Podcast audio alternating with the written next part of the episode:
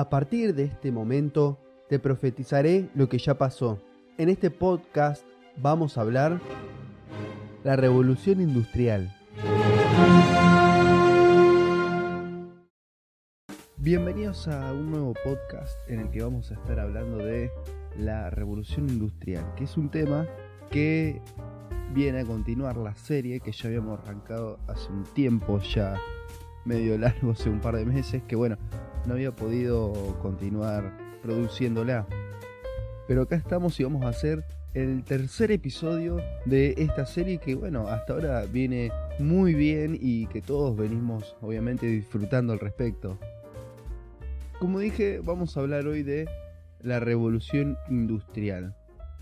La revolución industrial se da en un periodo muy parecido en el que se da la revolución francesa y en el que se da la revolución, va, en realidad la independencia de los Estados Unidos.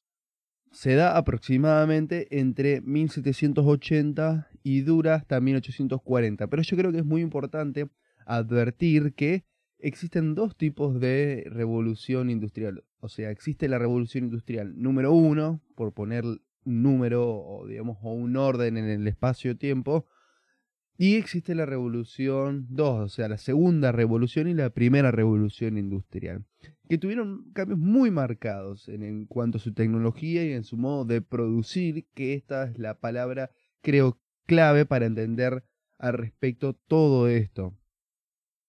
La revolución industrial arranca en Inglaterra, luego se extendió a otras partes de Europa y llegó obviamente a los Estados Unidos. Antes de tanto, tanta explosión, digamos, de, de tecnología, de tecnologías nuevas, descubrimientos. Eh, ya la física formaba un papel muy importante dentro de las industrias, los avances en física que se habían hecho. Teníamos que entender que antes de eso veníamos casi de un estilo de vida que venía evolucionando del neolítico, es decir, de aquella época en la que se dependía de cazar, se dependía de eh, estar todo el tiempo siendo nómadas, que esto era aproximadamente, aproximadamente 10.000 años antes del siglo XVIII. Se venía acostumbrado a una economía muy burguesa, digamos, una economía que dependía mucho de lo que decían los reyes, eh, y que bueno, todo estaba manejado por ellos, eran estados muy eh, controladores, estados muy interventores, digamos, que obviamente todos tenían que seguir sí o sí la voluntad del monarca que estaba en aquel momento. Por eso es que vimos que en la Revolución Francesa que estaban atacados por una crisis bastante grande económicamente, lo primero que hicieron los ciudadanos fue ir y encarar al rey, obviamente, porque las consecuencias de todo lo que pasaba iban a él porque la monarquía, digamos, la familia real, era la que estaba encargada de poder manejar todos los temas que rodeaban a la vida cotidiana de los ciudadanos, digamos, o de las personas que vivían en el territorio. Así que por esos años, estamos hablando de 1780, se comienza a pasar de una industria que venía más manufacturada, es decir, una industria que todo se hacía muchísimo más manual, era más casero, a industrias muchísimo más pesadas y esto hacía que la producción creciese muchísimo más y por ende las grandes fortunas aparecían. Así que este era el comienzo de un, podríamos decir, recién conocido capitalismo, digamos, una evolución hacia el capitalismo. Yo lo que primero les invitaría a hacer antes de continuar este podcast es ir y escuchar los antiguos dos, o sea, el de eh, la Revolución Francesa, que fue el último que subí eh, el domingo pasado, si mal no recuerdo, y el de Estados Unidos, que lo subí ya hace un par de meses.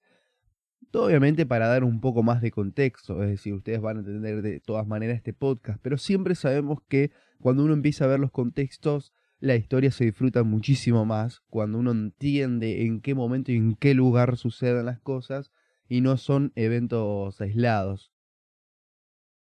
Pero como dije, todo estaba muy influenciado por lo que había pasado en Estados Unidos y por lo que estaba pasando en Francia.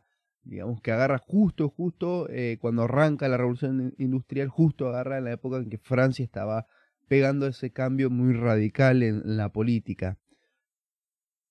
Algo que había nombrado en el podcast pasado era que eh, Francia había tenido un cambio muy grande a nivel de filosofía.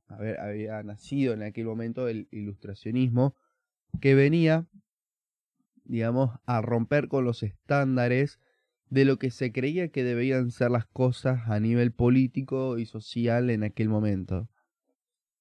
Así que por aquellos años, a través de la influencia que genera el filósofo John Locke, digamos, habla de la libertad individual, habla de eh, defender la propiedad privada, y todo esto hacía que el poder del Estado sobre los individuos sea más chico en esta filosofía, que es conocidísima hoy en día, que es el liberalismo. Por eso, más o menos para entender un poco del el liberalismo, voy a citar un libro que se llama Defendiendo lo Indefendible 2 de Walter Block, que lo escribe, eh, voy a leer una parte del prólogo que escribe Ron Paul. Él dice, este axioma consiste en la sencilla idea de que es inmoral iniciar una agresión contra otra persona o su propiedad. Este axioma deriva lógicamente de una creencia en el derecho a la propiedad privada, incluyendo el interés de la propiedad del individuo sobre su propio cuerpo. Después de todo, si la gente tiene el derecho de controlar sus cuerpos y su propiedad, no puede ser moral impedirles por la fuerza llevar a cabo actividades que no violen los derechos de otros, por muy inmorables que puedan ser consideradas tales actividades. Mucha gente apoya la aplicación del axioma de la no agresión a la conducta privada, lo que distingue a los libertarios de los conservadores modernos y los liberales. Es que aplicamos el axioma de la no agresión al gobierno. Para los libertarios, cualquier uso de la fuerza para alterar el comportamiento de la gente por motivo que sea es un acto profundamente inmoral. ¿No? Y acá es lo que justamente complicaba un poco el poder totalitario de un eh, monarca o de aquella persona que estaba gobernando sobre lo demás. Porque si este axioma lo empezaban a implementar, significa que ya no podía pasar así porque sí sobre la libertad de los individuos que gobernaba, sino que como el liberalismo se basaba, o se basa en realidad, en el principio de no agresión, es decir, que otra, otra persona no te pueda imponer algo por la fuerza a vos, entonces, como se lo aplica también al Estado, el Estado pierde ese poder y esa legitimidad para hacer las cosas que quería hacer.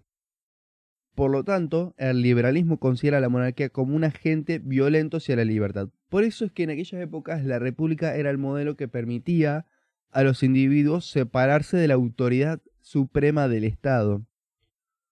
Obviamente, la república viene también con la democracia, que en aquellos años obviamente era Estados Unidos el estandarte de la democracia, que la democracia vos necesitas varios elementos para que eh, se cumpla. No es simplemente ir a votar, sino que tenés que tener seguridad jurídica, tenés que tener separación de los poderes, tenés que tener la constitución que te proteja de algún avance del Estado sobre tus libertades o derechos, pese a que a veces eh, no se respeta. Obviamente, yo no quiero que verdaderamente la constitución sea 100% un arma eficaz contra el Estado.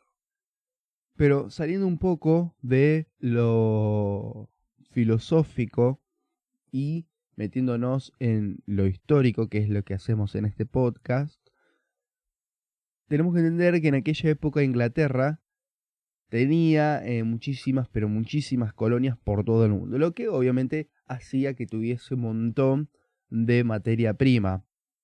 Tenía muchísimo, por ejemplo, algodón en la India, que eso después para la industria textil venía de 10.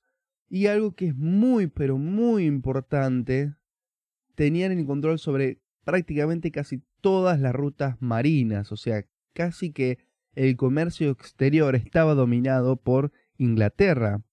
Lo que hacía que Inglaterra salga muy favorecido, ¿no? Y que los capitalistas que se estaban generando en Inglaterra tengan muchísimas más ventajas sobre la competencia de otros países.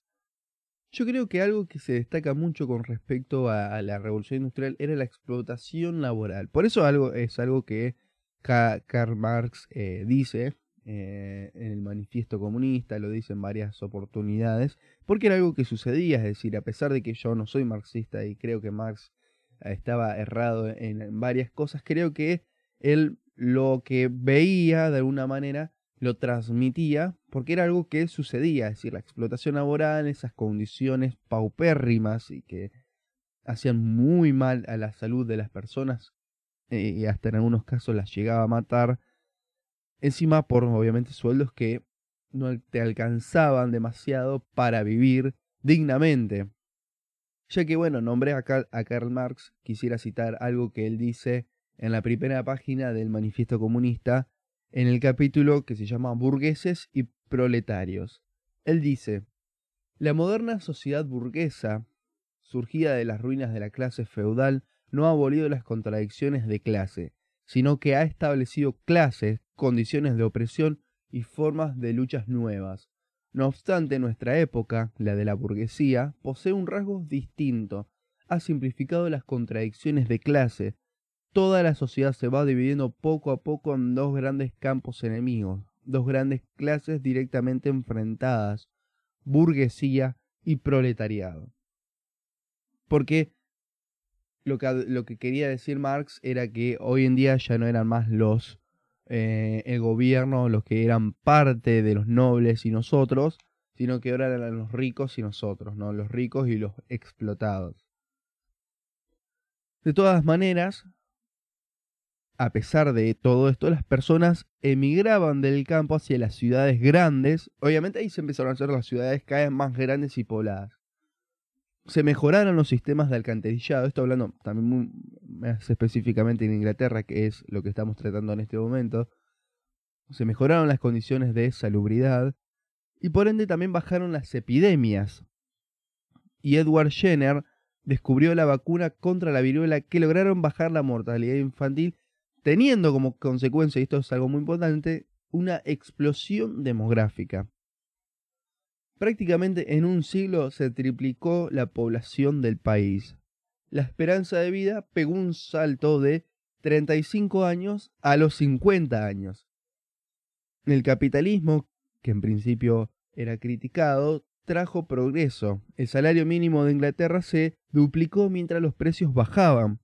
Evidentemente los empresarios también agrandaron las fortunas que tenían. Una de las criaturas que ayudaron a la explosión productiva fue la máquina de vapor, famosísima máquina de vapor, que siempre cuando se habla de la revolución industrial siempre se la tiene que nombrar porque fue un avance muy importante. La máquina consistía en un, en motor de combustión, en un motor externo, que convertía a una masa de agua en energía mecánica y ya no tenía que haber un hombre levantando, bajando o, apretando, sino que ya por un mecanismo se podía hacer solo. Por eso se, contribuyó a que eh, se agilizara la producción y se abarataran los costos de la misma. El invento lo, fue obra de, de James Watt. También se empezó a implementar en transportes terrestres, como por ejemplo los trenes, haciendo que puedan transportar muchísima más carga y viajar en una velocidad de 40 kilómetros por hora, que eso era una hazaña absolutamente impensada en aquellos tiempos. También obviamente se inventaron los barcos a vapor. Otro de los grandes avances fueron los alumbrados hechos a base de gas que permitía mantener a la ciudad iluminada y que contribuyeron a bajar la tasa de crímenes como robos y homicidios. Y aquí termina la primera revolución industrial, para arrancar con la segunda.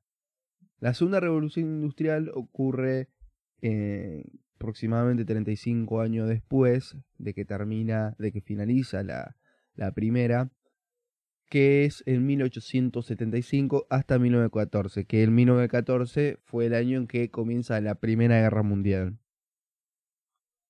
¿Por qué hay una segunda revolución industrial si ya veníamos teniendo grandísimos cambios al respecto, a diferencia de la otra mm, anterior revolución, digamos? ¿Por qué hay una segunda revolución industrial si los avances que se estaban haciendo en la primera eran grandísimos? ¿Qué pasó que de repente se dividió en una segunda revolución?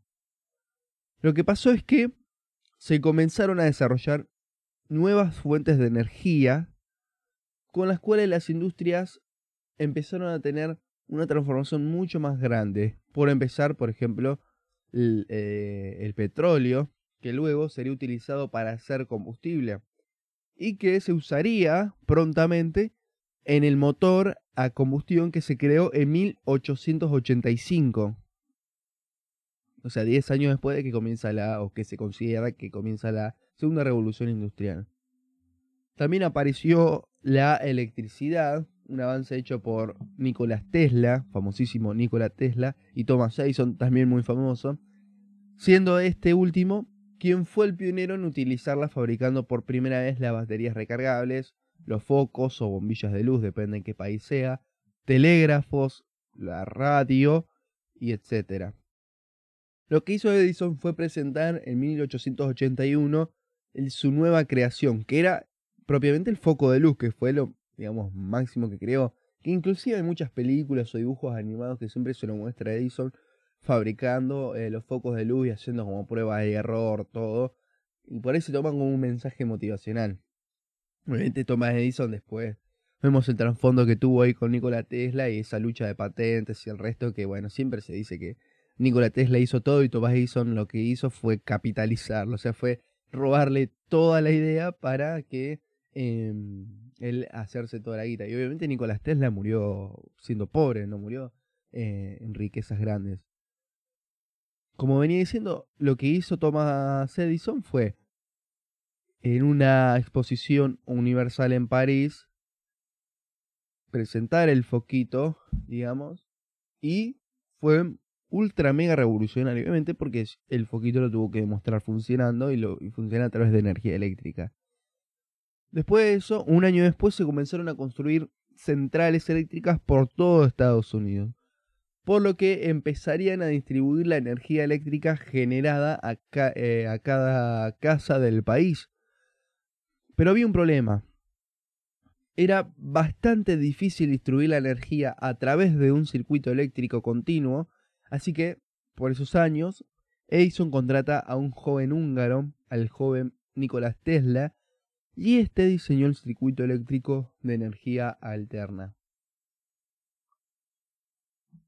Luego, entre ellos dos comienza una competición para probar qué modelo era el mejor lo que obviamente haría que los inversores o las grandes fortunas se fijarían o se fijaran en ellos.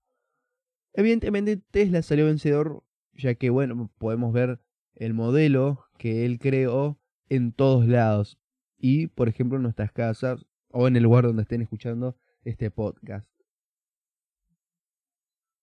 Otros de los avances hechos por la industria era la invención del aluminio, porque este material es muchísimo más barato que el acero. Luego también las, telecomunicaciones avanzaron muchísimo. Por ejemplo, el telégrafo fue inventado por Samuel Morse, que enviaba señales de código Morse, y de ahí viene, a través de ondas eléctricas. Luego de eso, la radio fue, junto con el teléfono, uno de los inventos también mucho más grandes, también revolucionarios, porque podías escuchar a una persona a distancia y sin tener que estar al lado. Eso era espectacular. Escuchar la voz o algo. Inclusive acá en Argentina la, primera vez que se emite una señal de radio era una, una ópera, si mal no recuerdo, que se instaló toda la, digamos, la estructura arriba de un teatro y se transmitió eso por primera vez acá en Argentina, si mal no recuerdo, en, en el 1914 eh, que es más o menos por el año en que se inventa la, la radio. Que bueno, a, a, nivel de Latinoamérica, Argentina fue el segundo país, después de México, si mal no recuerdo, en tener una radio, que eso era, obviamente era un privilegio absoluto. Y obviamente felicitaciones a los mexicanos que pudieron tener la primera radio a nivel de Latinoamérica. Obviamente los avances no siempre eran buenos. Recordemos que en 1914, cuando se inicia la, Primera Guerra Mundial, los, los protagonistas principales de toda la guerra fueron estos avances tecnológicos, es decir, los nuevos juguetes de destrucción.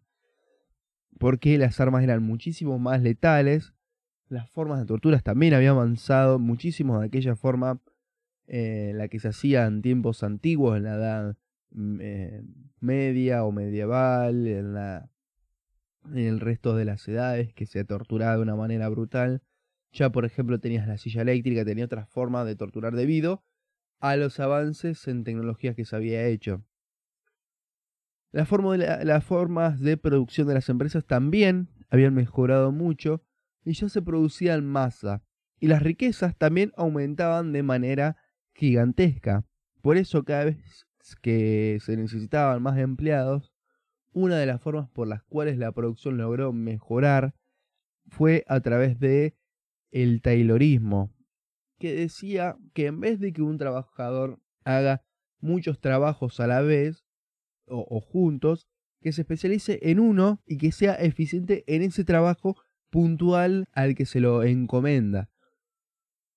Vimos que en la revolución industrial anterior aparecieron los trenes y barcos a vapor, mejorando obviamente el transporte y abaratándolo. En este caso, la segunda revolución industrial fue muchísimo más superadora en ese, en ese punto.